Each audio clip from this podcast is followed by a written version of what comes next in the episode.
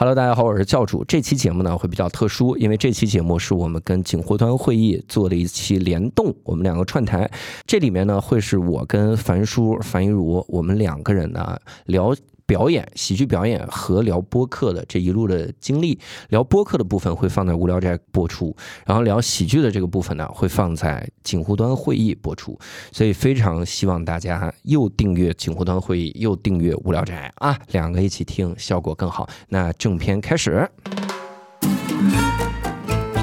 这期我们厉害了，我还好奇，啥玩意儿呢？不要这样说话。对不起，对不起，对不起。我的天哪！无聊斋赚钱了吗？Hello，大家好，欢迎大家收听这期的无聊斋，我是教主。哎，这期我们厉害了啊，因为这期呢其实是我们一个串台的节目，我们现在也是跟南派非常厉害的播客啊，是南派南北派。呃，非常厉害的播客。如果大家常听播客的话，一定会知道的，就是东亚观察局锦湖端会议，以及啊这个非常厉害的背后孵化大佬啊，樊叔，人家自己开了一个叫番薯剥壳工作室哈，现在就是我心中第一的孵化机器。我我去日坛就会说李叔是第一孵化机器。总之，我 这次请到了樊叔樊一茹。嘿，大家好，我是樊一茹啊。然后被有教主说的，我像一个母鸡一样，像孵孵化机器啊孵化机器，孵化机器。而且人家特别高端，就是我现在是坐人家的这个这个工作室里面，就是他们现在工作室光录音的这个地方已经有单立人办公室那么大。我们打算上海房租便宜，然后就这么啊，然后。反正人家这个设备极为的高级啊。总之，我们就来聊一聊。那其实刚才在录制前三秒要开始说要录制的时候，我才知道这期是在录聊啥？这部分才要聊啥，跟开盲盒似的。嗯，但是樊叔提了一个挺好的一个点，嗯就说聊一聊这个南北插画师的区别。我觉得这个这个有意思，因为以前我们每次盘播客的时候，嗯基本上都是跟北派的 京派播客、嗯京派播客啊日坛啊、什么故事 FM，我们就坐在一起聊一聊播客的心路历程。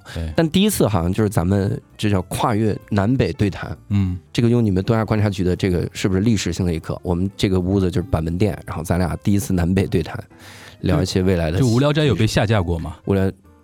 哦，节目下架是单期节目 单期节目下架，那有啊有，经常有啊。那你要聊南北不就要下架了吗？哦哦哦，京沪哎京沪啊，京圈沪圈，京圈沪沪圈啊，咱们这么一个对谈，嗯然后当时樊叔给起了一个很好的这么一个标题，嗯，我觉得特逗，叫南北插画师的区别。经经验交流大会，经验交流，我不是北派插画师，我们北派插画师呢，他现在都插不上嘴，对吧？啊？他没来上海啊，你看威哥嘛，啊那闲聊的第一插画师。但我记得好像我之前看过你发的一个微博，嗯，有一次就深度剖析了一下，因为很多人也嗯。在后台给你反馈说嗯，有的时候可能你跟嘉宾的交流里边，你的观点话特别多。比较多的嗯，这个我就特别有感觉，因为我也是属于朋友评论圈经常会被这么说的，的就说。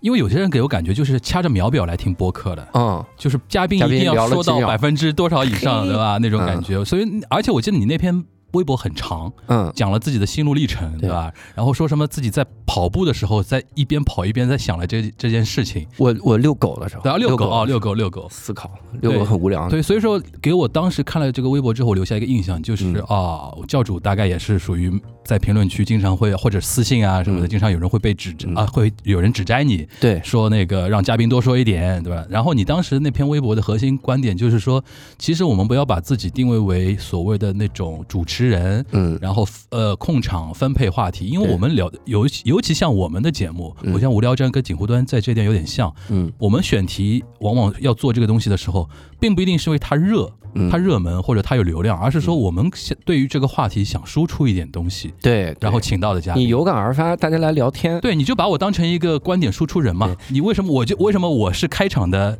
第一句说话的那个人，我就是主持人？为什么嗯主持人就一定不能有观点呢？对吧？对所以说这一点，我觉得当时看那篇微博，我还是挺有感触的。是吗？对对对太感动了。嗯，我当时是啥？就是因为我听过很多那个播客就是主持人真的把自己放在主持人的位置上，其实就很很难跟嘉宾交流。嗯，就相当于问说，那么樊叔，你租这个地方应该很贵吧？然后他可能都问不到那么具体啊，。对没对，你你做播客的契机是什么契？机是什么？嗯你最难忘的一期？最大的挑战是什么？对他也不给反馈，嗯也没有自己的故事交流，这个让我觉得从听感上来说，如果那个嘉宾不是我特感兴趣的人，我其实不会听这期的。嗯，那我觉得两人对谈，很多时候如果主持人也输出一些东西的话，往往会构成一个感觉，就是大家会对话题感兴趣，不会对。我不会，我只听嘉宾，对，那我就觉得很尴尬。哎，你看那个，我后来在想，现在我本来想写个段子，嗯。就现在很多视频网站啊、嗯。就一个剧，它有个勾，嗯。就是只看它，你啊。你看过那个勾吗？就是我看一个电视剧啊，啊。比如这个电视剧，呃，比如比如 Storm 串啊，嗯，也啊 只看某个固定的特，定的只看他啊，比如 Storm 老师，嗯。他来演一个演了个电视剧，嗯。他可能男三，嗯。然后我我勾选那个只看他嗯。二十六集的电视连续剧，我就只用看 Storm 的戏，现在都已经能到这种程度，有这个东西，那就我说那你还看什么剧？如果是这样的话，你这这个剧的吸引力在哪儿啊？说明说明是针对那种饭圈的饭圈。嘛，他就是要直拍啊，要要 cut 直拍的那种，要看这种。后来他们告诉我，他说可能会看两遍，就第一遍先整体看完，然后第二遍点那个只看他。啊，但是我后来就在想，我说播客千万不能做成一个大家为了只看只听他来听的这么一个节目，那不是我的初衷。我为啥要做这个平台呢？嗯我做它干嘛呢？我也这两年不是拼命接广告啥的，嗯也没有没有说要要拿无聊斋我要换个钱啥的，嗯点击量啥的，我就是喜欢。嗯，然后你还不让我说话，反正那个时候是这样的。但如果是这么考虑这个问题的，有的时候，比如说，呃，我们请到一些相对有流量的嘉宾的时候啊，嗯比如说嘉宾那人家嘉宾也也挺配合，比如说嗯节目上线之后帮我们转发一下，嗯然后来了很多可能原来播客圈层以外的一些新的听众，或者说嗯他都没有下载。这个平台的 APP，他就是那个链接听一遍的话，对他可能对他来讲，他来就是听对我的哥哥讲什么的，那肯定是。那你主嗯持人其实不重要，对对对。对吧？但是如果像我们，所以那你看我现在这样的那集，我基本上不插话，受过社会的毒打，就是要先要看一下大家微博粉丝数谁多。以后又又上千万，然后一句话不差。不过你刚才说到听感，因为我现在戴着我一个人戴着麦啊，带嗯带带着那个那个耳机，听得出来那个我们刘洋老师的那个最近声音比较疲惫啊。嗯这两天在上海，应该你跟大家要么先说一说这两天在上海干嘛来着？我这两天在上海，主要是单立人有一个演出，我们有个剧嗯叫《断网》，断网，然后来上海演。嗯但是呢，这个断网呢，我们没信心卖三场，啊，然后就说那卖两场，二加一，卖两场呢嗯，然后这个剧院就说，那你这那空一天呀？对啊那要不那天让教主演一个专场，我就演了个专场，然后相当于是演了三场，昨天刚演完，嗯，今天录的录这天是九号。对对对，就是这次短暂的上海行是不是非常疲惫？我每我每次来上海都特别疲惫，就时间因为比较赶。对，因为一就尤其是开始录播客之后，啊，因为你你你像如果我晚上晚上演出，嗯你白天比如睡到中午，你下午随便逛一逛，嗯然后喝咖啡再午休一下，嗯其实你晚上去演出挺滋润的。挺爽的。但是因为你做播客嘛，尤其无聊斋，我经常有嘉宾投稿，嗯哼，就是听众是可以投稿的。那上海的投稿就堆了一堆，所以每次来上海就是难得的消耗投稿的机会，然后 就投稿什么感？你要念出来吗？不是啊，不是啊，就是就这自告奋勇约人嘉宾啊。哦，约嘉宾。比如我们收到一个投稿，说我在上海做了一个播客，叫东亚观察局，做的很牛逼，之后做了一个景湖端会议，嗯也做的很牛，嗯然后又又帮人孵化，我能不能来无聊斋你为什当一么把我投稿？念出来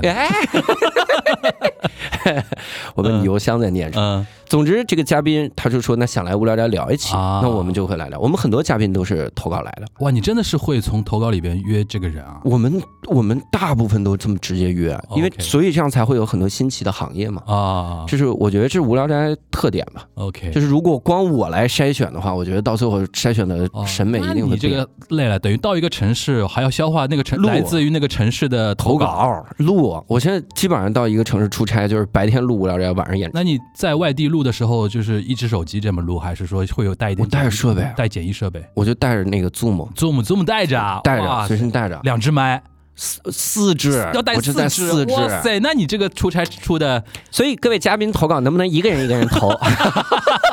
不投那么多，你一个人带沉，然后不过四支麦也有好处，你一下子可以消化三个嘉宾的头，就叫怎么一起录啊？一起录呀，仨人一起来一起录。也可以，对吧？行行行，反正那个基本上就是这样一个状态，播客变得很多。但我其实很好奇你，啊，就是你被说插话，嗯，因为我感觉你的插话跟我的那还不一样。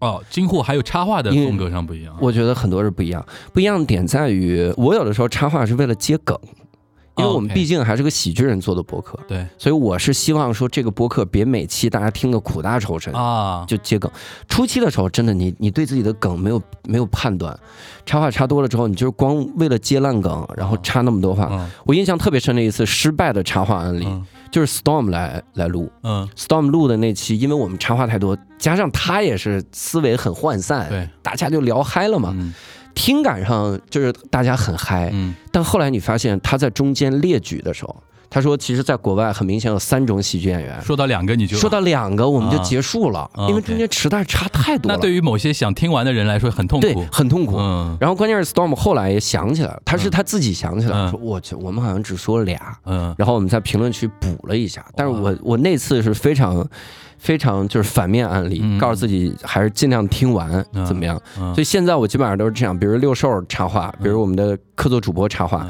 我会牢记那个嘉宾的话头，甚至记一笔的。牢记，嗯。然后插完了把它把它弄回来。嗯，但我发现你插话不太一样，我本来以为你你不会受到任何这样的这这种负面评价的声音，嗯。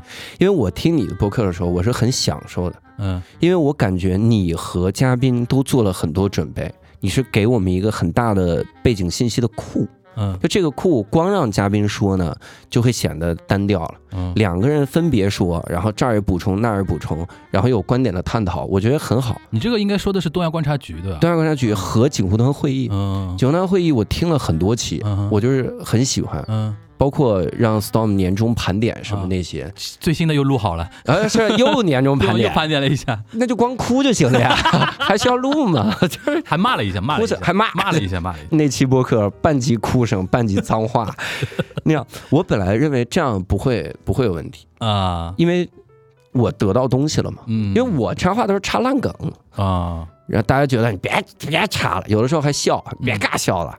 然后你插的是有信息的东西，有观点的东西，我以为这个不会受到批评，也会哈。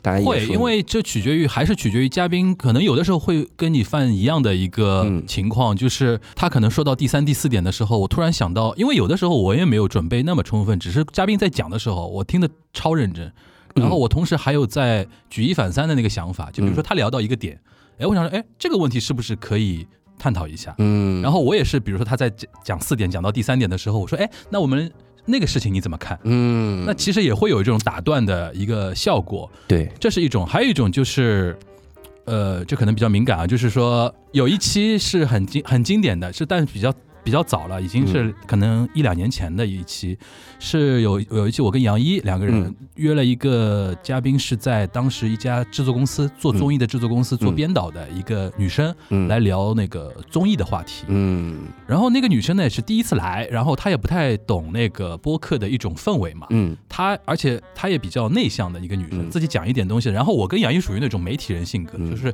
把我们点聊到的时候，我们会嗨，嗯，然后嗯。呱，然后哎那个问题怎么说？然后我们两个人就经常会打断他的一个表述，嗯，然后其实我们也在丰富那个一些背景知识，就像你刚才所所说的。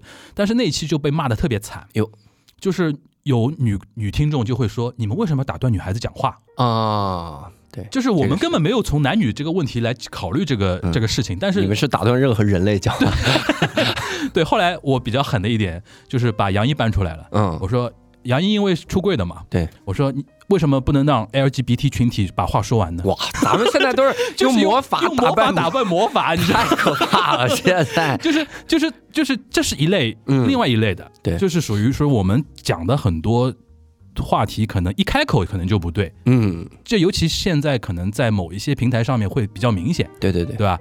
但是呢，就是不过你刚才说到那个，也是我今天特别想问你的一个嗯点啊，就是呃，因为我平时也听无聊斋嘛，嗯。就是你刚才说到你们会接梗啊，或者说用一种就是喜剧的方式去这个这个是你做无聊斋一开始就想好的嘛？就是说把无聊斋定位为一个相对轻松的，然后搞笑的，然后插科打诨的那种方向，还是说你现在做了一也做了一段时间了嘛，也非常头部的访谈类的一个节目，自己会就是说慢慢的淡化它的喜剧的成分，或者说搞笑的一些呃感觉吗？嗯，我第一开始一上来的定位就是生活陪伴类，生活陪伴啊，因为我为啥想做播客？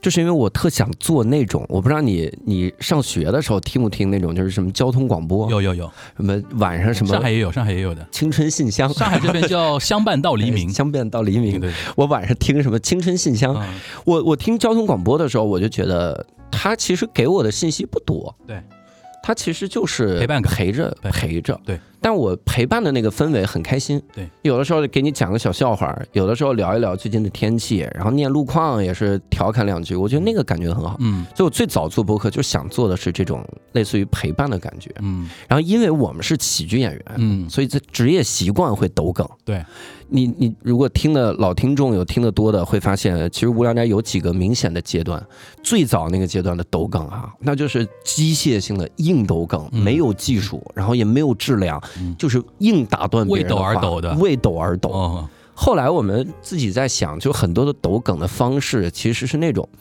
就等对方聊完，嗯，我觉得这个话很明显已经结束了，嗯，然后说一句，你刚才提到那儿的时候，我以为怎么怎么样，嗯，现在我们很少用一种抖梗的方式，就这种抖梗方式就是硬把对方的话给给变掉，嗯，我们只会根据对方的节奏来来抖梗，嗯，因为有的时候嘉宾说话慢。嗯，他自己后半句他要想，嗯，你这句话，呃，一般的播客就剪了嘛，嗯，但有的嘉宾会很紧张，嗯，因为他一旦发现空气很静谧，他其实不敢说了，因为我们很多的嘉宾都是来自各行各业的，然后没有这种播客的经历，就是很多人不是靠嘴来，不是靠嘴来吃饭，对对，这种，比如他这样说话，他说那天啊，我看演出的时候，其实就看到了一个。就他去想那个词，他在回忆。如果你这么慢，就大家都都静谧的时候，他会很紧张。嗯，那个我们一般这个时候就会大一大一嘴，对，随便接个东西，然后活跃一下气氛。嗯。我看到了一个熊，比如随便说看到了一个小猪，嗯，随便给他加一个，然后活跃一下气氛。嗯，无聊斋后来有很多的抖梗是这种，嗯，然后包括他讲完了之后，他讲了一件事儿，有的时候你能从嘉宾的眼神中看出来，他其实想把这件事儿讲好笑，但是他没做到，嗯，所以他说完了之后，他那个就他觉得这这句话打不住点儿，咱们有戏剧里面要捧场一下，打不住点儿，打不住点儿，那这个时候你就说，哎，我还以为你那个时候会是那种怎么怎么样，给他来个什。么喜剧中常见的技巧？OK，后面无聊斋基本上是这样的接梗，很少再会去为了以前那种嘎硬接出个怪声那种。其实这个也是我经常跟人家说我比较反感连线录播课的一个原因。嗯，就是面对面交流就会有刚才你说的那种场景，能看出来。就我为什么会做这个棚也是这个道理，我是一定坚持面对面的。就像你刚才说。你从他的眼神，你就都知道他后面那半句话说得出来说不出来。嗯，他眼神会慌会闪躲的话，对对对，我就一句话就顶上去了。嗯，但是呢，从听感上来说呢，好像你插了他的嘴。对，但其实嘉宾是需要我们来稍微救一下的。对。其实，如果如果拍出个视频来看，很明显就很明显，你就很明显了。对，但是我我后来也在想，只要有剪辑啊，这件事儿就就大家就 get 不到，get 不到。你知道我我最治愈我的是啥？就我先我先说一下我的哈，然后我一会儿问你，你你被老说插话的时候，你最治愈的时刻，我最治愈的时刻是我点开圆桌派的弹幕，嗯，圆桌派。我当时好多人就说这个教主怎么老插话，不让嘉宾说完话，真烦。有段时间就不太想录了，我就点开圆桌派，然后我看，我看的时候我发现弹幕就在说 这个主持人怎么老说话呀，骂窦文涛，然后说这女的怎么老说话，就是蒋方舟，就每一个人他们都骂，怎么老不让人说完呀？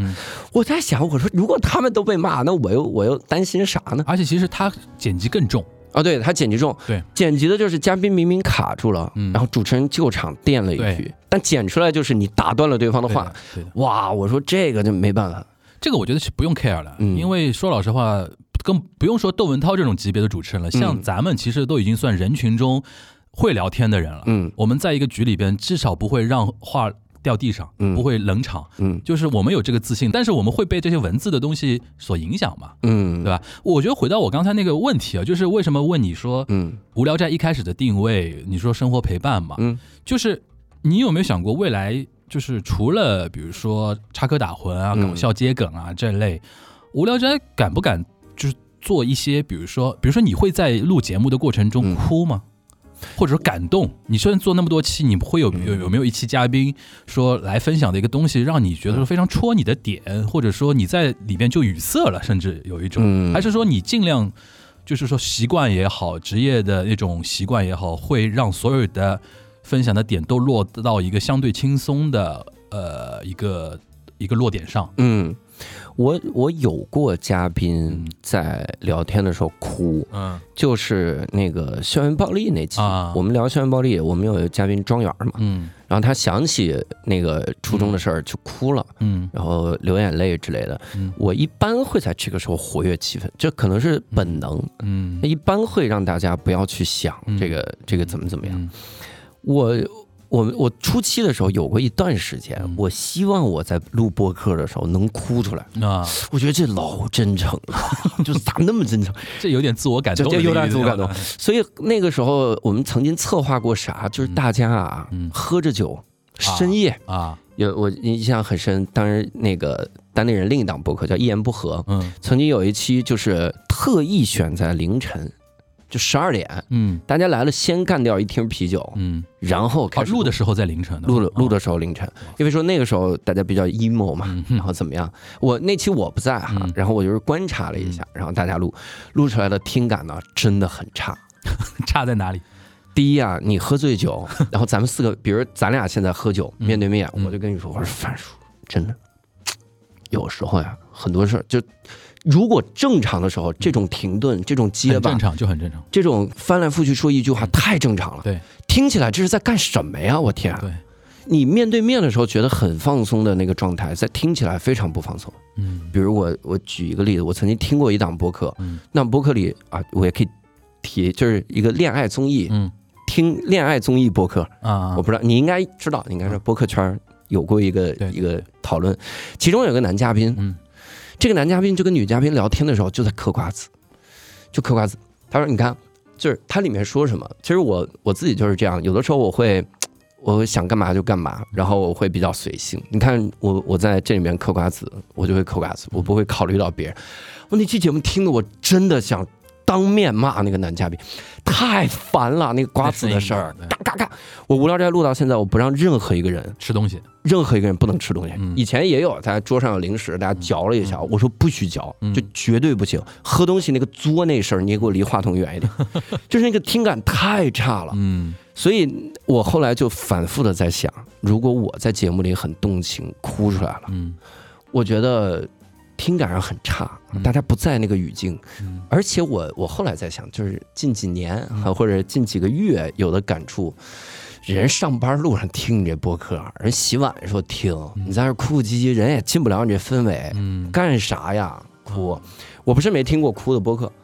我我看我在市面上看任何一个聊一九八八的博客，大家都在哭，哎，这反而让我不敢看这电视。我说这这么哭吗？嗯那大家听到那儿都哭，嗯但听感上绝对没有现场那个感觉。嗯，我就反而会听的时候觉得不对，我就不会让自己哎我觉陷入得那个情绪。你是什么星座的？我天蝎座，天蝎座，我也天蝎座，但是我们属于，但可能就是可能，那你 MBTI 是什么 我是 INFJ，你呢？？INFJ 我是 E ENTP，哟，你看看，就是我可能更自我一点嗯点，就是我发觉你还是比较站在一个听众的角度去考虑这个问题。因为我刚才问，就是说会不会哭啊，会不会语塞，这个点嗯是在于我很享受，我录播客很享受那种大家。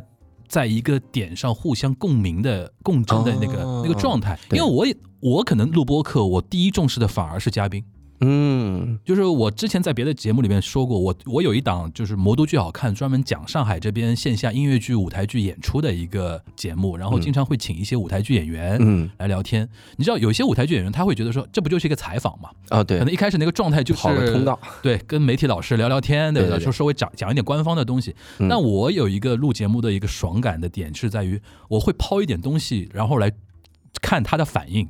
就是我特别喜欢那种，就演员一开始过来是那种眼神比较涣散的，就今天就是一个活儿嘛，一个一个通告，嗯。然后说着说着我说一个什么东西，他突然眼神这么一下，我发觉哎，他打开了自己，哦或者说他被我惊到了一点，然后他开始跟我交流了。对。我觉得那一期节目对我来说我就成功了，我哪怕对对对我哪怕点击评论不是很厉害，我都觉得说嗯。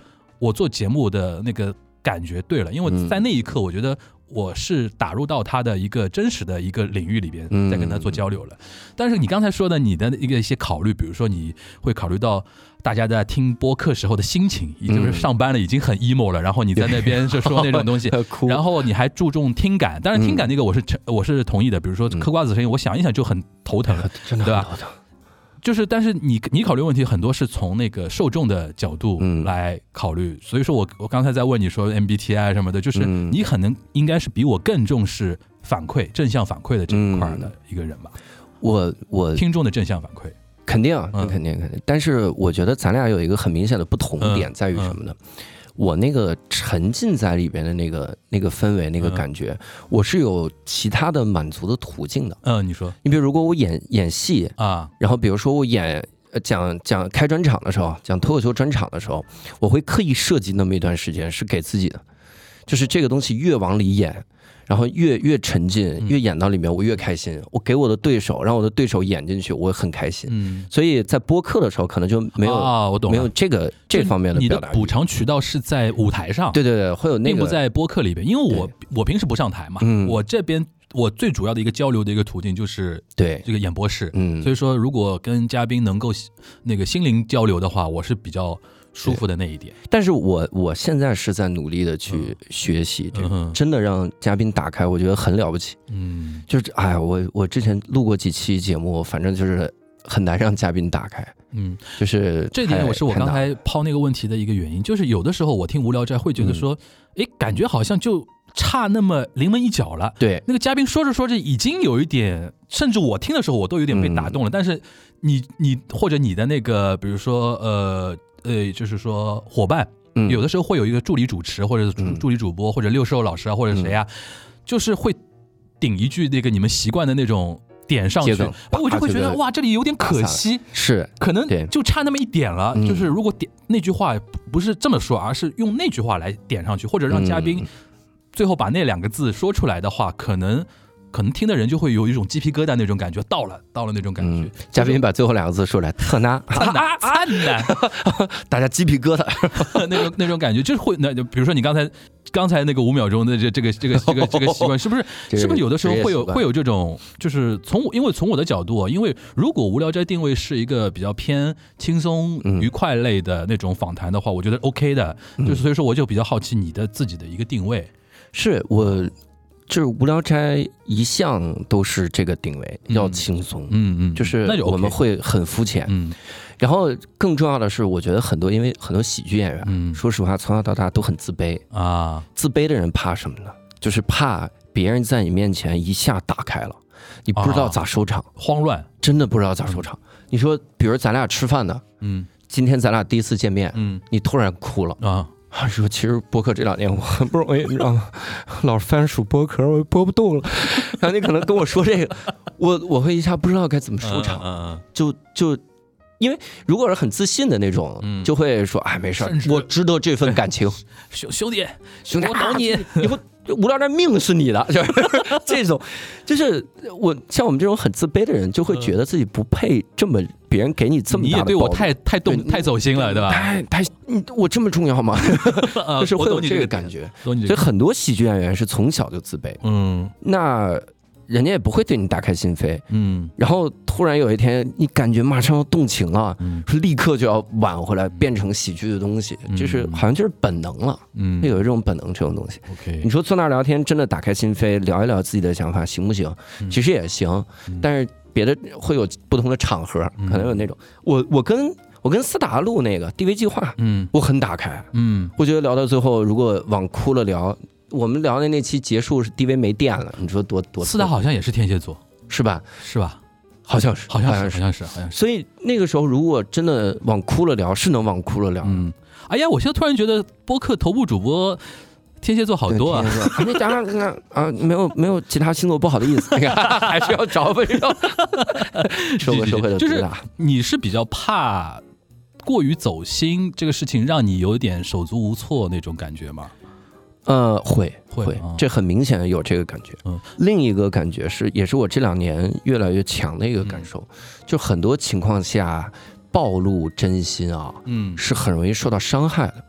因为我自己明白这个道理，嗯。所以有的时候嘉宾一旦往那个方向走，嗯。我会担心，所以我会习惯性的这这点我也知道，就是所以说有的时候嘉宾有一些过于暴露的内容啊，我可能在录的时候就阻止他一下，哦，我说我说或者我后面就不剪进去，对对对，会有这样，因为在现场可能他眼里那个时候只有你了，对对，他忘了自己对着是一只麦克风，几十万人在听对啊，但但我们有个好处，毕竟是录播嘛，对对对。还可以剪。事后我会跟朋友说，呃，或者实习生说，这段我们可能就整体就不要，因为太过于 private 的东西，对，可能就怎么样。这段留下来以后要挟嘉宾，命在我手上。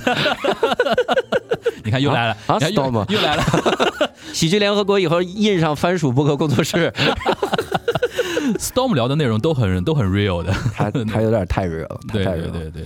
但我是属于那种我会，我倒不太会怕过于走心，嗯，我会怕尴尬。啊，就是我在别的别的节目也说过，就是我从小是大家庭长大的嘛，我们家我是长孙，嗯然后呢又属于那种就是说，你知道过年我们家二十多个人，嗯，就就我外甥女说过一句话，她说，她说大舅你你不来吃饭，你就哪怕就是说晚一点，嗯，我们这个场子就完全不行，哇，就属于一定要我在那边，然后说说这个说说那个，然后跟那个开开玩笑，大家才会觉得有过年的那种感觉。你每年过年开放麦啊，你是？对对对对，然后而且这个是我从小我也不知道是被迫或者主动养成的一个习惯，啊。但后来我自我分析啊，我是见不得家人之间会有那种不开心，因为你知道。哦以前有个电影，你知道，就是过年，就是赵丽蓉老师跟那个李保田老师吧，一个过年讲那个，嗯什么呃东北老老夫妻两个人，然后一年大概赚了点钱，回到家里开始准备过年，然后三个小孩嘛，然后每个小孩都抱着自己的一个目的回家探望父母，最后其实嗯就是要分钱啊什么的。有一个电影过年很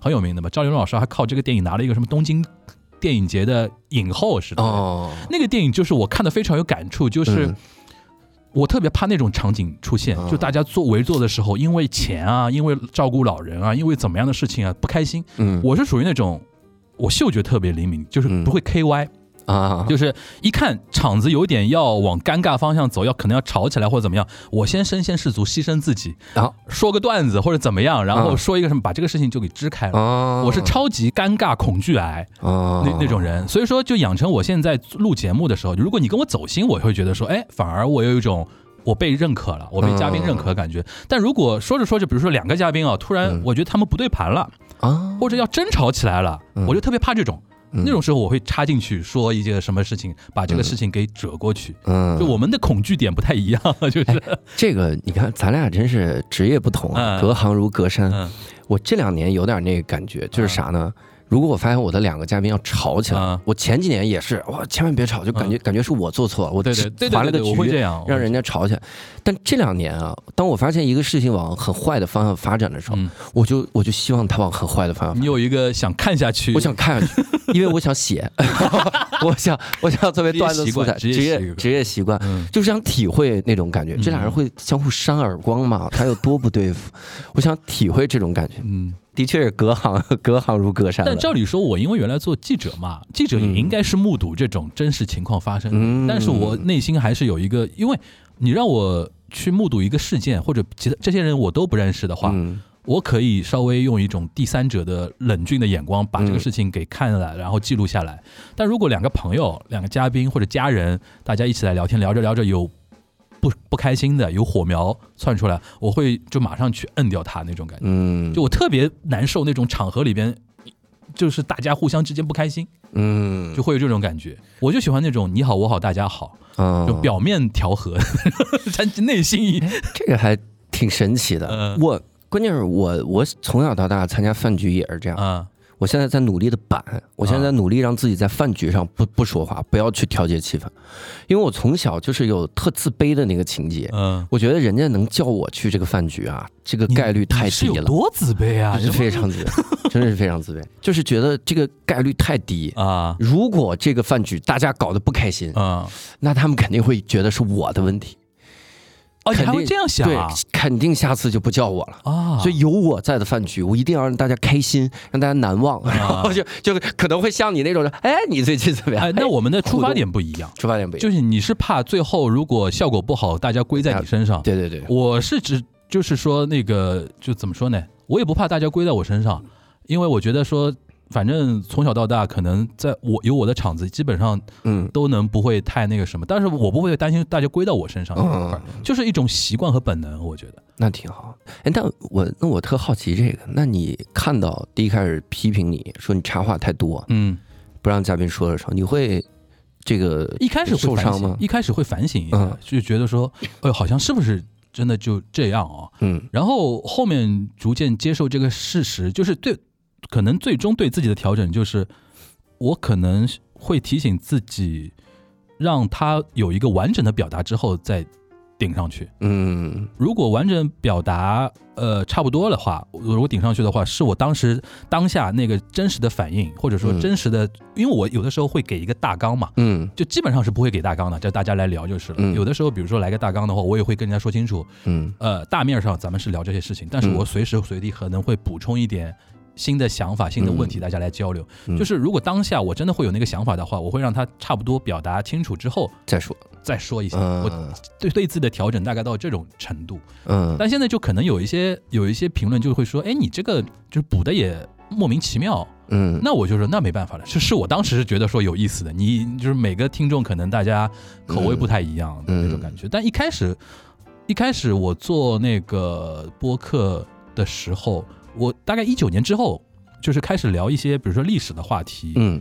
呃，媒体圈的话题，一些什么日本、韩国社会的一些话题之后，会来很多那种追求干货的听众，嗯。追求干货的听众对于你插画的质量或者插画的 timing 要求会很高。就是后来我是知道了这个东西之后呢，就会说啊，那嗯，要还有一个情况啊，嗯。还有一个情况就还还是可以说一说，就是你比如说像那个我们东亚观察局，嗯我跟沙欣欣老师两个人，我们都是，而且我跟他只差差一岁，嗯，然后都上海人，嗯土著上海人，嗯然后讲话口音都差不多，嗯然后知识结构，当然他因为是学者嘛，嗯比比我知识结构更丰富一点，但是对于日本这一块，我们的认知差不多。嗯然后呢，我跟他节奏就非常的 match，嗯，就两个人节奏很像，嗯。然后甚至有的时候他他那句话到嘴边，我们同时说出来都会有这种情况。嗯。但是另外一位主播全小新，首先比我们小个十岁，嗯，然后呢，他是从小是就是中韩两地都有生成长的一个经验，嗯。然后主要他还受一些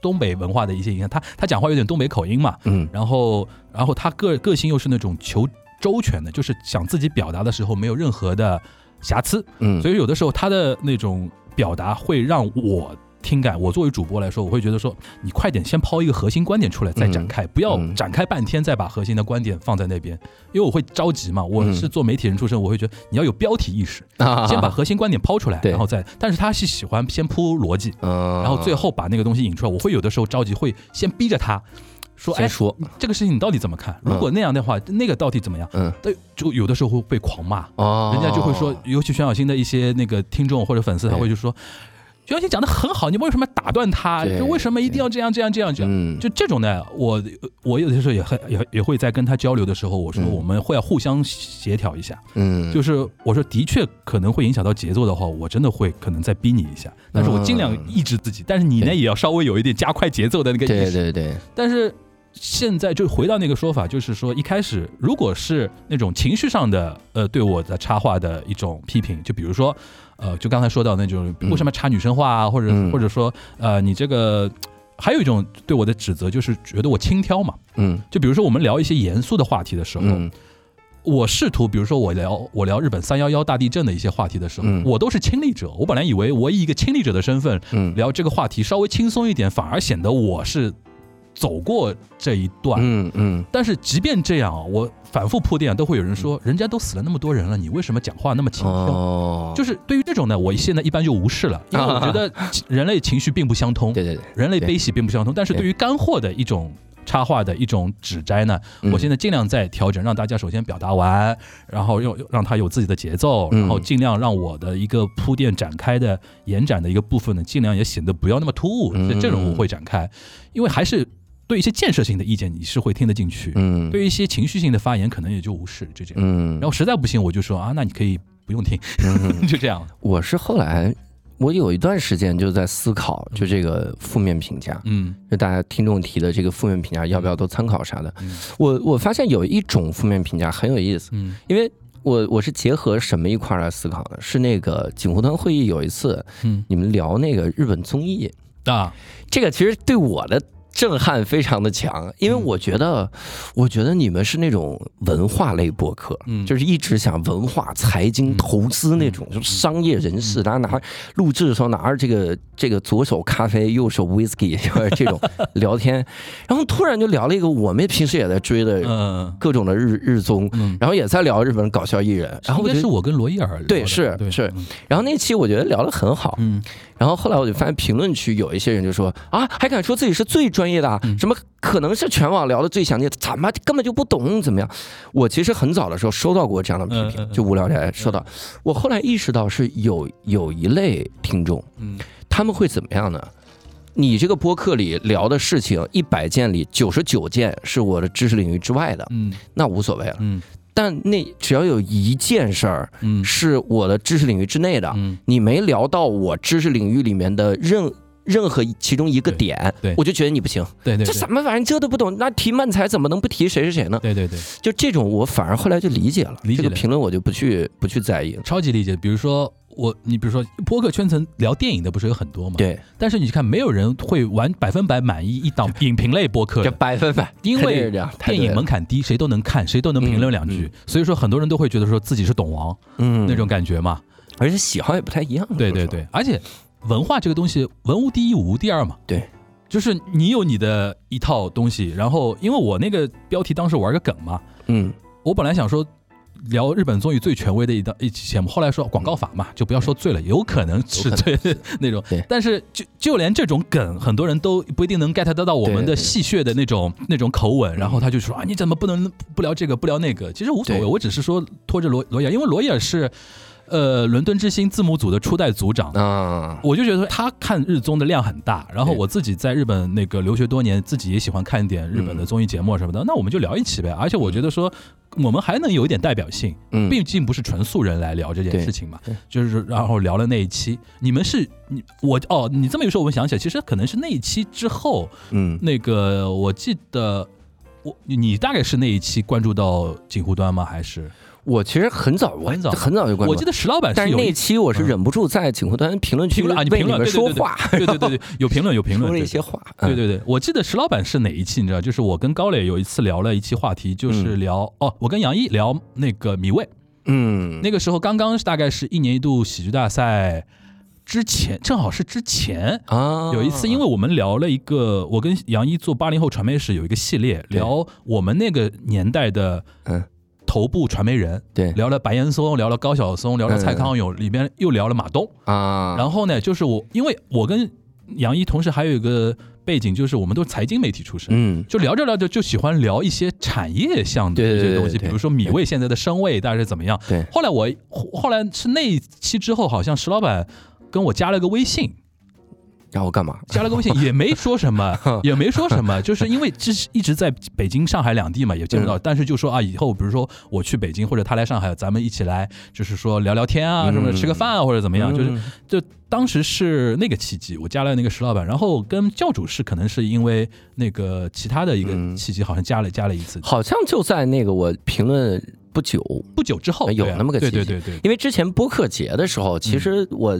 看到过各位，但是因为声音和脸都没对上。啊啊，对对我也没敢随便去搜搜啥的，所以播客节每次来参加的时候，都是跟就认识了几个播客主，大家握握手，就 来上海拜码头。拜拜码头，然后大家认识认识那种感觉。嗯。但之前是很早就听了，嗯，而且东亚观察局那是那更早听了，虽然很多听不懂，因为的确不知道那些政治政治之类的哎，但是。东亚观察局，我倒想从一个听众的角度来问问你，嗯。就是因为我现在得到东亚观察局非有非常有意思，就是我上次开玩笑说忽左忽右，嗯。东亚观察局，嗯。跟我锦湖端会议里边的梵高 Money Talk 这个环节，嗯。基本上就是 cover 掉了直男听众了，因为我现在发觉中年直男听众，或者说就是进入到职场以后的嗯。直男听众，他听呃那个播客有一个最大的诉求，嗯。就是干货嘛。嗯然后这个干货还可以提炼为，他可以听完之后在饭桌上跟别人去聊这个事儿，哦嗨，这个是他们的终极需求，我觉得。嗯。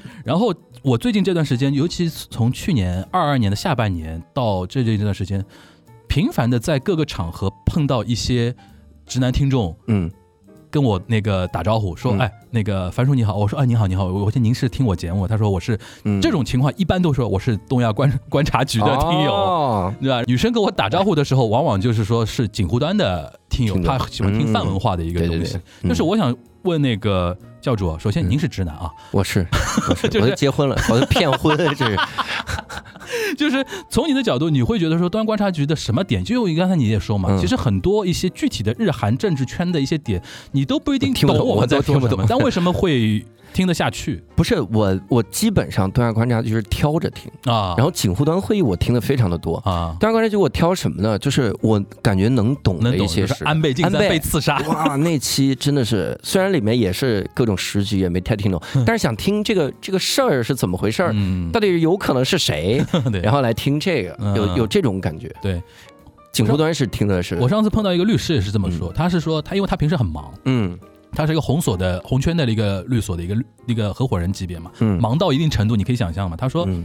东安观察局是他一个月两个月打开一次那个平台，会看嗯你这一个月、这两个月的更新，你有哪些看标题，嗯然后哪个标题就看下去有有意思的，他会听一听，嗯那种感觉，这种反馈会非常多。嗯，对，但是锦湖端我觉得还是因为我们圈层还是比较接近，嗯，因为我聊喜剧也聊得多，对对然后聊影视啊、聊综艺啊什么的，你自己可能也是会比较有兴趣，而且也听得懂。首先，对对对有些梗都听得懂对吧？那种感觉。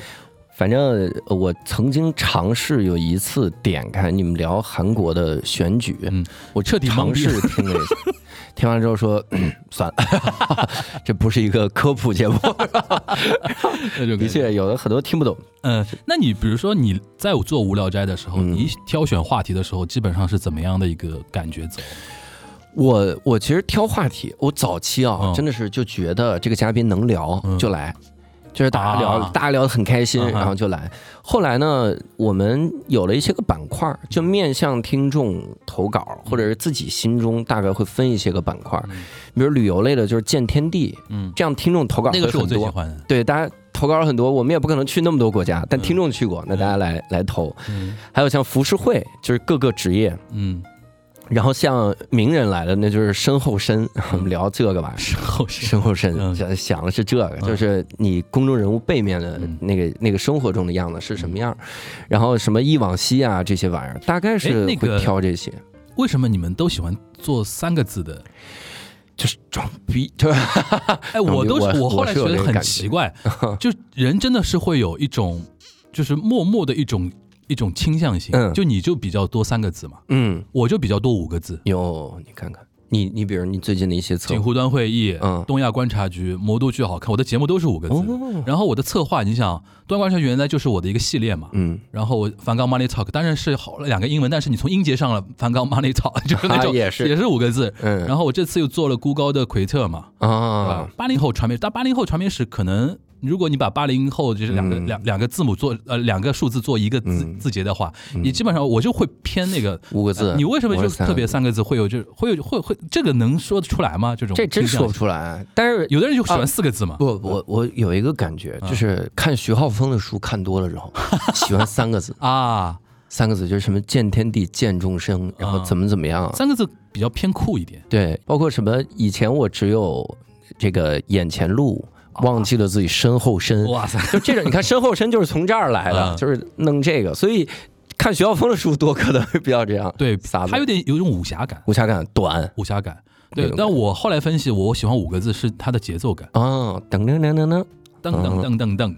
噔噔噔噔噔，对吧？那种感觉，嗯我一般都是前面两个是一个一组，然后后面是一个拍节拍。噔噔噔噔噔，东亚哦。观察局。哦，锦湖短会，段会议，这个段会议可以可以连连着稍微我都巨好看，嚯，它是节奏感，我是比较偏向这种节奏感的。樊叔真牛逼，咱们这节奏绝了，你看，就我们我们两个碰到，就是连这种字数都可以聊起来。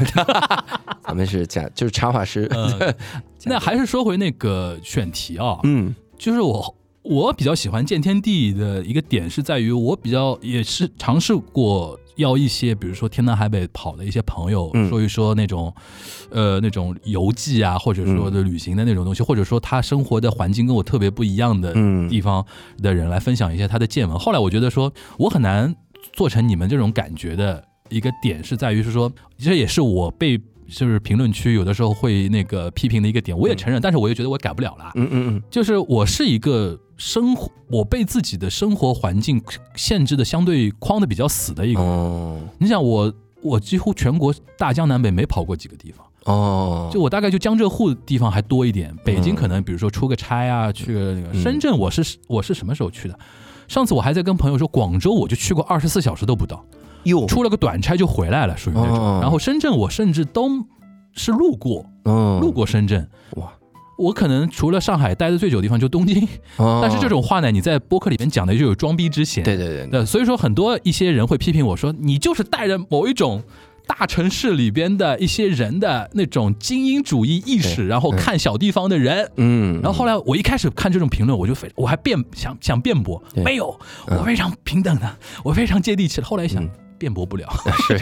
我 错了，肯定 我错了，我错了。但是后来我听《无聊斋》，有的时候你们会嗯。比如说请，就是我记得有一次你们讲那个高考啊，什么嗯。话题啊，嗯。然后讲那个尤其见天地啊，或者说一些就是浮世绘啊这些，我发觉就可能喜剧演员做这类的话题的一个好处，嗯，就是你们聊着聊着就会往轻松的方向领一领嘛。对这个事情就没有那么让人听着不舒服。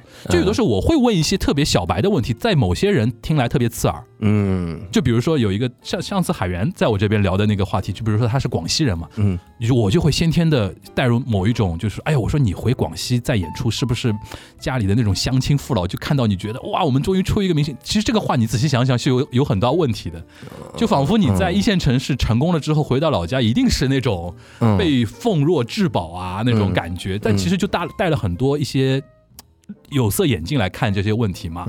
你仔细分析分析是这样的，就可能当地的人会特别敏感。我觉得敏感的点嗯。其实在于嗯。你是上海人，就广西人可以这么说的，对，广西人这靠，那你凭什么瞧不起我们这个？对对对对对，对吧但是所以我多次在那乌被播客里强调，我是内蒙乌海人，我们那比所有城市都小，我们那这儿嗨，我是说这个是，但是我后来想，我为什么不要去辩驳？就是我是嗯上海的这个身份，就是你没，就首先你不能否定自己的对对对肯 identity 嘛，这个东西。嗯后来这一点是的确，你说如果现在说我很多的一些点，可能是落在这种地方，会比较哎，我我这个跟自己和解了，但是我是在喜剧层面跟自己和解，因为首先第一个人的认知肯定都有局限，对，我我也是近几年就各个城市跑得多了之后，我发现我的很多的段子其实是站在一个一线城市站着说话不腰疼的角度，北北北京视角，北京嗯北京角度嗯这个来讲呢，嗯。比如说我说哎怎么还这样呢？你抱怨的很多东西，其实人家别的城市没有人 get 不到，对对对，就是这样的。包括你看有忌口这个事儿，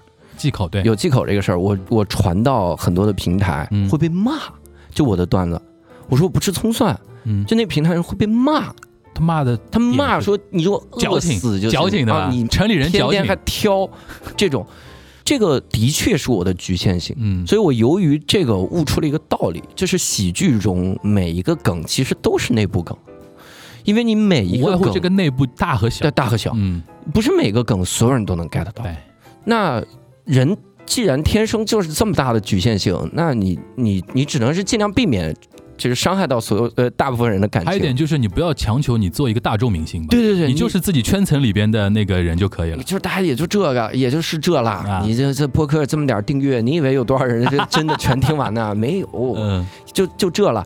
所以嗯，后来就跟自己和解了，因为有一段时间是力求啊，就咱们照顾一下所有人的感受，后来就是很难很难，这哦就太难照顾了。OK，但你如果这么一说的话，嗯，我是能够 get 到了，就是，但是我现在突然非常羡慕你还有喜剧这个渠道去用另外一个视角来看这个事情，嗯。因为我现在可能跟外界沟通的一个平台，可能就播客占主主导的一个东西。因因为如果我原来不做播客啊，因为原来我最早呃从媒体没有出来之前，我原来是文字记者嘛，嗯。文字记者编辑，其实那个东西其实不是写我自己的观点的，我是客观报道一些客观的东西啊，当然可可能不客观啊，就是但是那个反馈我是无所谓的。嗯。但是现在播客等于是我说既是我想嘛，嗯。很多的反馈是直指我这个人的，嗯，我就会比较敏感这一点。嗯，因为原来我，你像我做那些投资也好，做演出的一些东西也好，其实嗯 contents 都不是我自己，都是别人而已，嗯。我就也还好。但现在可能我对我来讲，我对外界，我跟外界沟通的唯一的渠道就是播客这个渠道，可能我会比较重视。但是你有双渠道嘛，嗯。你自己还有舞台上的那个那那一块儿，可能就会相互映照一下。对对对，也有一个很重要的原因，就是因为这几年因为能力有限，所以很多人的建议没改过，所以就是 可能可能第一批不喜欢听的人，他们早就不听了，然后筛选了听众，啊啊啊啊可能可能这样。嗯哎，我我我其实特好奇，嗯就是你有没有那种，就是录了之后觉得效果实在很差，但这个嘉宾还挺难得的，然后但是最后没播，有这种节目，或者是有很多就录了没播的节目有吗？呃，不多，但是有。啊、有有有，就是嘉宾，呃，我现在我 就说过很多次了，就嗯。说太多太太太明显。就是说有一次是也是戏剧类的一个节目，嗯。来来了来了三个女生，嗯。一个是导演，两个是演员嘛，也其其中有两位是那个中戏毕业的，嗯。中戏毕业的，嗯他们就特别中戏，哦。就是觉得说，就是首先过来就是一个通告的感觉嘛，嗯嗯嗯，然后第二个呢，我问任何东西呢，他就是啊，也没有想那么多，反正就这么对对吧对对对然后你说的太深，因为首先我不想做太深的东西，因为嗯。我我又不是戏剧圈出来的人嗯，我也聊不了很深。但是你跟他聊一点稍微往要往下走一点的那种感觉的呢，就是接地气一点的东西呢，他又会懒得去。去去说这个事儿，嗯。或者是他甚至根本就没有考虑到这个事情。嗯。但是呢，当天有一个上海女孩，她嗯上戏毕业的，就她就非常懂我的那个点，或者说她对于那个来接受采访的那个配合度会很高一点。嗯所以说那天我还比较尬，就主持遇到了瓶颈。啊就是打不开，话题怎么着都打不开。然后我直接直接跟那个制作人说，我觉得这期可能比较难啊。我说嗯我不一定保证能够上线啊，我觉得是太难剪了。第一个是的的确太难剪，第二个我那个时候都自己剪嘛，嗯我甚至不愿意再回听一遍，啊，因为太尴尬了。你像我尴尬恐惧癌的一个人，让我再听一遍自己非常尬聊的那个东西，太痛苦了。这个东西嗯，这是一个，还有一个就是嘉宾吹牛逼吹的有点过，嗯 我就不太不太想上这期节目，因为我觉得说无聊斋老听众太懂 我们这期我们那期还是上了，这家伙那是一个什么情况呢？没事，你先说 你先说你，我们最后下架了，嗯 那最后下架了，嗯嗯，是自己下架吗？还是？是我们自己下架，我们发现那个哦嘉宾有问题，你嘉宾吹牛逼，啊？但但其实我们那个感觉，其实我们那个嘉宾呢，他没有说谎话，嗯。他说的都是自己的经历，但是我觉得可能对于一些，因为他那天聊的是收藏哦。古董的那些东西，哦，不也不是哦古董，就是艺术品的收藏。哦。但是的确讲的，我相信他讲的都是自己的经历，因为他的履历是非常呃值得信赖，值得信赖的，嗯而且的确是非常精英的一个人。嗯但可能我就觉得说，我们可能初期对于这个问题的那个呃想想的太单纯，因为他讲出来，比如说讲到什么中东皇室，哦，然后动不动多少钱，然后动不动那种那个国际上资本的那种操作，然后动不动这些政府关系这些东西，嗯我就觉得说，可能对于一些年轻的二十多岁的听友来说，他们会反感。对而且还有一点爹味重的感觉。嗯后来我们想了想，说好像挺难放在锦湖端里边上，嗯因为锦湖端就是如果是一个刚刚开始的一个节目，我是无所谓，就是反正听的人也少，或者说本来就是一个摸索的阶段。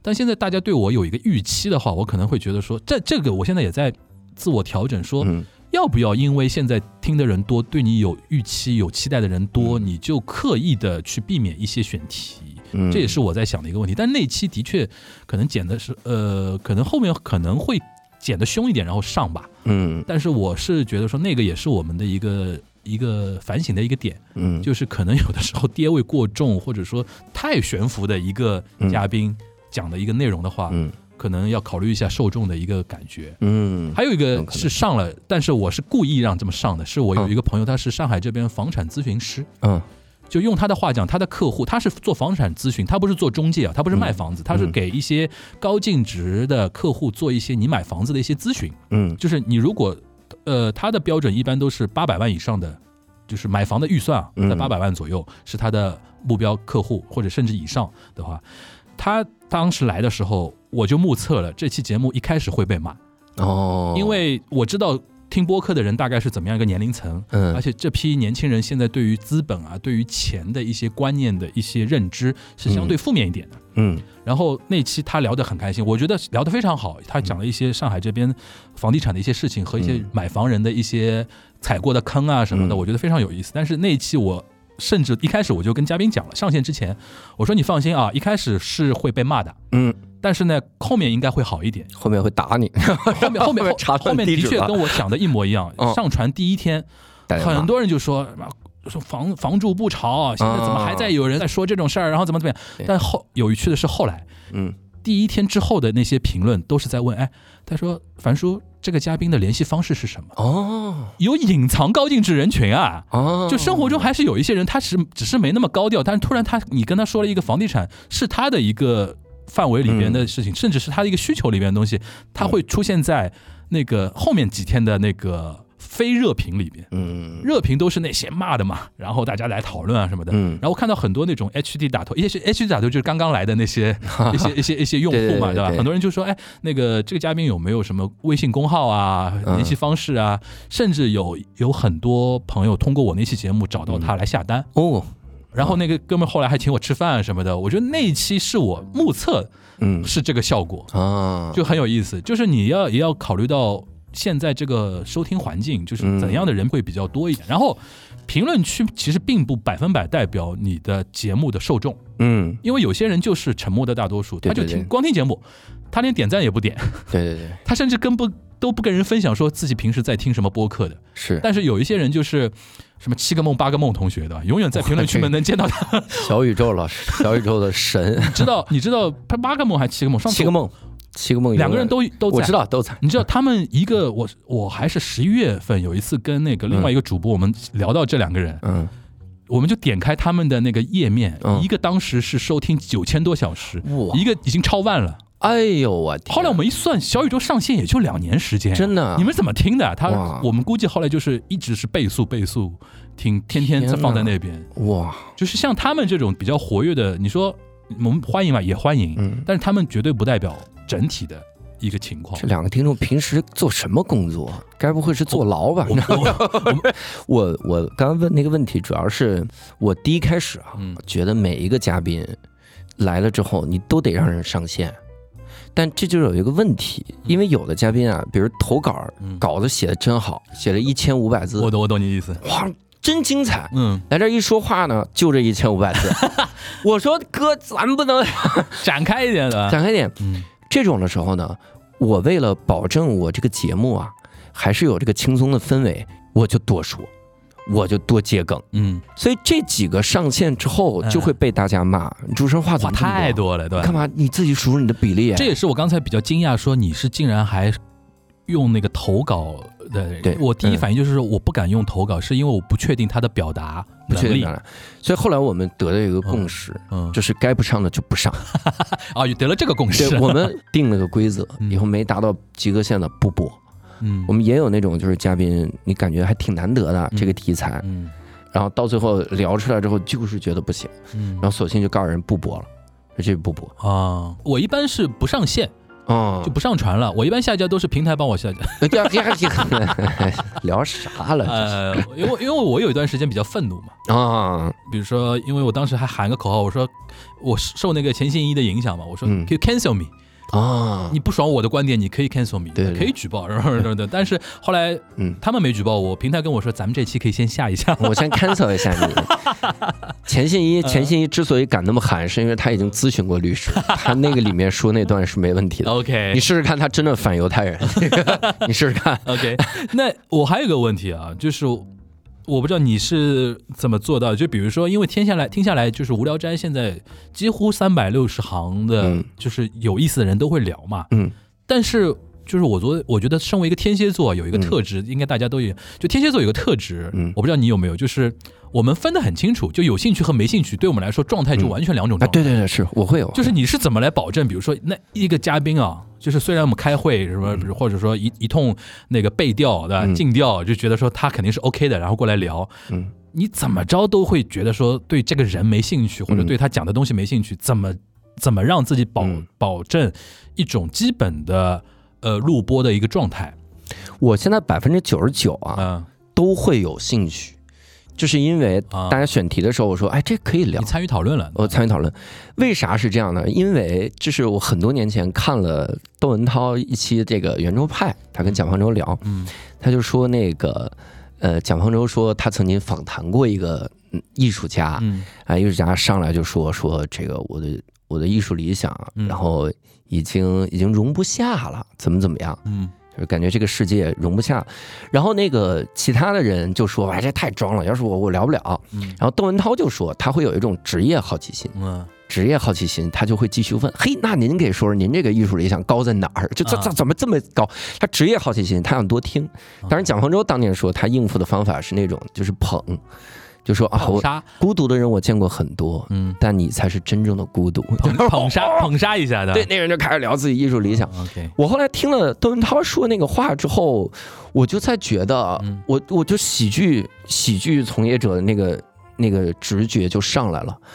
我跟你聊的时候，我发现这个人就特装逼，我就想看看这么装逼的人到底是怎么想的，嗯就他是怎么能这么装？而且他们不自知，你已经进入一种职业状态。了，然后来观察他们，他们还是觉得说他，因为他还很自我嘛，嗯。别人的别人怎么想他也不 care。不重要不重要。嗯，OK，我觉得主要还是你在前期策划内容的时候有参与到这里边，对对对等于筛过一遍了。，对，别扔给我就行。那有一种情况，商务的。哦，商务会有，商务肯定会有吧，嗯。然后被指定的嘉宾或者说怎么样的指定的话题，嗯。其实那你怎么调动自己的情绪呢？首先第一，我们就跟商务谈，嗯嘉宾我们指定，啊，这样的话好一点，因为我知道谁聊这个话题聊得好。嗯，所以你看，我们无聊斋接了很多商务，嗯。其实很多都是大家没有陌生的嘉宾的，那都是以前返场的嘉宾，对，然后聊得好的这个代基班主播本你对他，有个预判。我有预判，嗯，你会有吗？这个可能跟我们做节目的那个形态不一样有关系，嗯。因为首先我不接受投稿的，就是我还是比较希望有一种，比如说朋友的朋友我可以，嗯。因为至少至少那个朋友能跟我稍微讲一讲这个这个朋友是不是靠谱的或者怎么样，甚至有的朋友真的还挺挺不错的，他会说。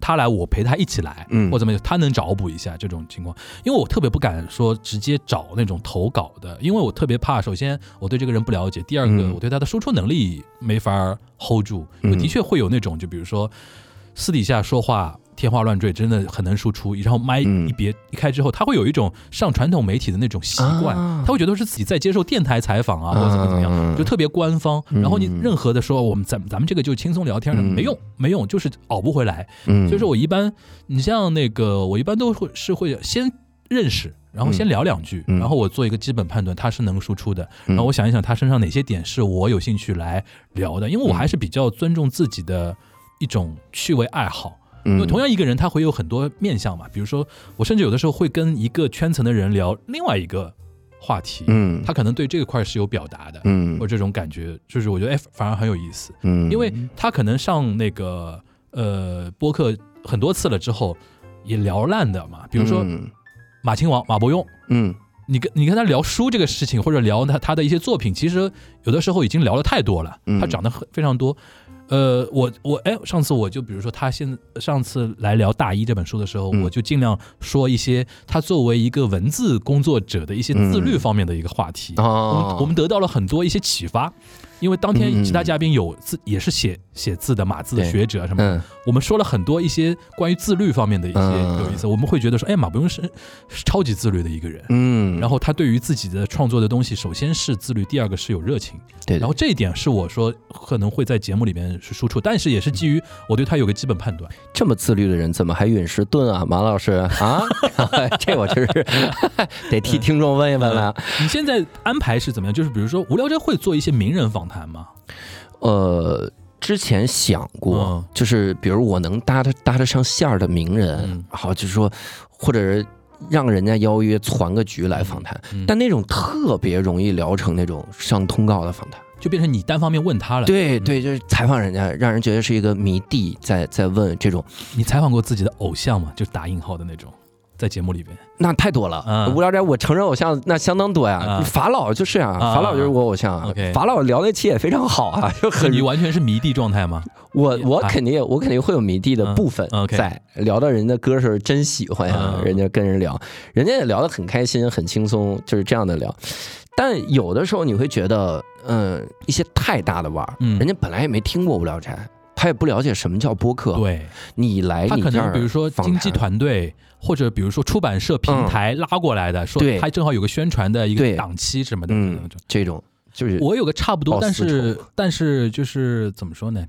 呃，是一呃某一年，就是小宇宙平台它嗯有一个合作，说啊、呃小宇宙然后跟我联系说，哎有这么一组艺人，嗯就是说可以聊。当时他们就是说，呃，我正好有关注到他们，嗯也挺有兴趣。那我说聊呀。嗯后来是因为小宇宙，但是也不是小宇宙的锅啊，是因为那个经纪公司，嗯。经纪公司要求非常麻烦，嗯。给给提纲，那我就给提纲，嗯。然后希望有逐字提纲。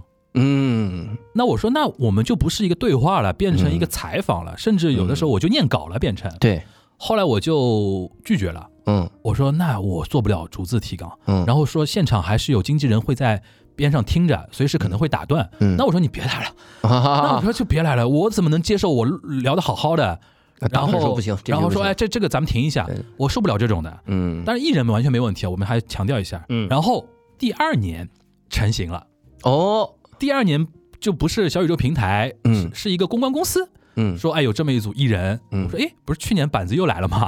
然后竟然在公关公司这一块，因为公关公司自己那个有宣传的那些，嗯而且公关公司可能跟经纪公司的互动关系可能他们联系更紧密一点，嗯。然后沟通的成本可能更低一点，因为嗯。小宇宙毕竟是一个纯平台嘛，他们可能有的时候沟通起来是说呃可能没那么紧密，因为公关公司跟经纪公司他们在某一个宣传期的时候是高度绑定的。嗯所以说，可能公关公司，因为我跟那个公关公司跟我负责对接的人说，我说去年遇到过这么这么样的一个事情，嗯。如果今年还是一样的话，嗯。让我逐字提纲的话，我是不录的啊，我先招呼打在前面。然后公关公司说啊，我去帮您搞定，哦，然后是说可以，就是稍微稍微给一个大大致的方面，然后就，嗯。然后后来就来录了。嗯。这个呢，我是能接受，因为我觉得对于艺人来说，他们没有锅，对。他们完全不知道里面的一些一些事情。对。但是我会觉得说，哎，这个我会觉得说挺挺有意思的。嗯，当然，里面可能还有一个是，还有可能是过了一年，我们流量也大了嘛。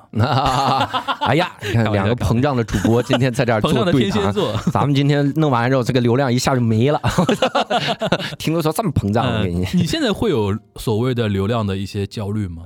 啥就是关于无聊斋的，呃，会有我、嗯我我特别担心，因为我我做喜剧也好，做播客也好，我觉得每个人的兴趣啊都是有实现的。嗯他对你这个人的兴趣，对你这个艺术的兴趣，对你这个播客的兴趣，都是有一个实现的，嗯。只不过这个时间长或者短，嗯。所以你你是很难从订阅上看出来嗯，他到底还喜不喜欢无聊斋，对。他是不是还在听？对，所以其实就是尽可能每期都在想怎么样能够让更多的第一老听众能继续听，然后新听众能够能够这个这个进来，嗯。有这种。但你要说纯从播客的商业的角度，我没有太大焦虑，嗯我觉得我能力就到这儿了。嗯我不可能说我今天焦虑，我说哎呀，咱们是不是想一想干掉闲聊？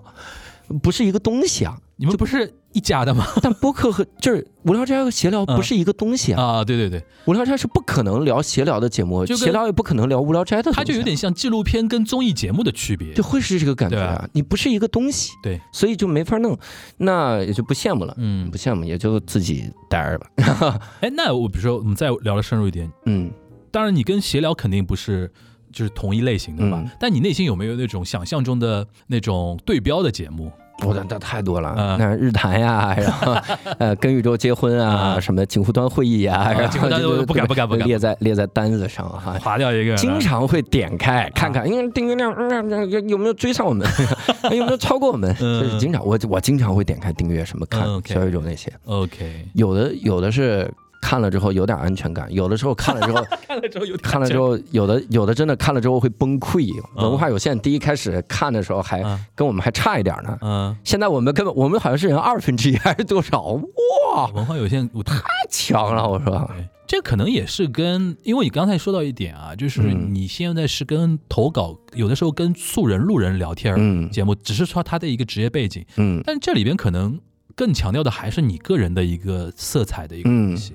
呃，但是我我我我可能举个例子啊，比如说像 Joe Rogan 这种人，嗯他做那么多年，嗯而且可能还是跟他做的那些访谈，还是跟议题走是有点关系的。嗯，因为我我一直觉得啊，平台当然有起有落啊，平台有起有落。它其实，但其实对于对于做内容的人来说的话，我觉得适当的要跟一些议题走的话，它有个好处就是嗯新世代的人、新一代的人起来，他都有自己重视的一些社会议题。嗯，但是我们作为我们的角度去把这个议题重新聊一遍，或者说用别的角度再聊一遍的话，还是会收获新的一批世代的嗯受众的。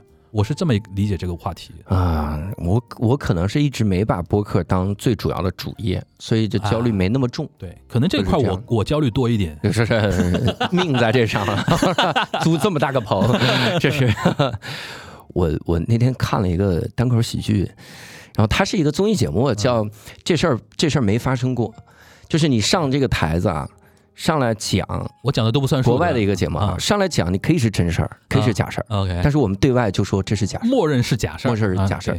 然后当时 Roy 就是你知道 Ronnie Chan 他不是在那个今夜秀，嗯。今日秀他当那个什么嘛，嗯，当那个那个那个叫啥联络员，对，然后还有一个联络员 Roy 嘛。嗯，Roy 上去就讲了一个段子，他说他曾经参加过达人选秀，他他自己讲了一个最牛的单口，他说这个秒杀 Slay 全场，我自己在平时线下都炸翻了的。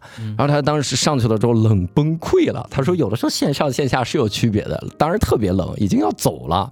然后发现前面两个两个小孩就是当时黑人嘻哈圈里面的两个一个组合，然后就就批评他说你这个段子真的是怎么样？他说我一个讲了十几年的人，然后被一个被一个十几岁的小孩儿，两个十几岁小孩儿就在那骂，我受不了这口气。所以从从那以后，我每次去音像店，我都会故意把他们的 CD 啊挪到角落里去，我就让他们 挪到角落，让别人买不到他的 CD。哇，好真实啊，买不到 CD。然后他说，后来我我发展的真好啊，我是佛罗里达州，然后最大的一个电台节目，什么最火的一档音乐推荐节目的主持人，嗯。我是那儿的 DJ。嗯，然后我呢有一个事儿，因为我那个班我那个班次是最早一班，最早一班是能看到今天所有待播列表的，排所有音乐排期对音乐排期，嗯。我每个节目都能看到。啊，所以当我去每天第一个到达那个地方的时候，你知道我会做什么？把人家的歌。佛罗里达州的人，在我当 DJ 那半年没听说过这个组，哇塞！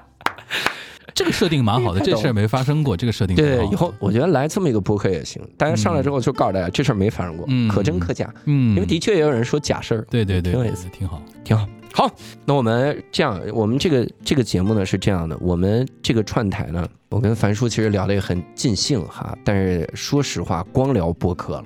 聊这表演类的东西、喜剧上的东西，其实还有很多可以聊的。对，所以我们这个节目呢，相当于在无聊斋更一半儿对我们更的是播客的这一半儿对，会在锦湖端会议然后更新另一半儿。对，我们喜剧的这个部分，呃，觉得我们俩这个聊的还挺好的，那大家可以去锦湖端会议，然后来订阅哈，一定要订阅，这是一个真的很好的。你怎么知道听你无聊斋的人就没有订阅过我锦湖端呢？呃，如果听无聊斋没有订阅过锦湖端的人，可以去锦湖端会订阅，你看不给任何人机会，不给你这个锤我的机会，嗯，然后可以订阅，然后请互端会议我们也会写在这个标题里面啊，啊。标题里面我们就会有这个体现。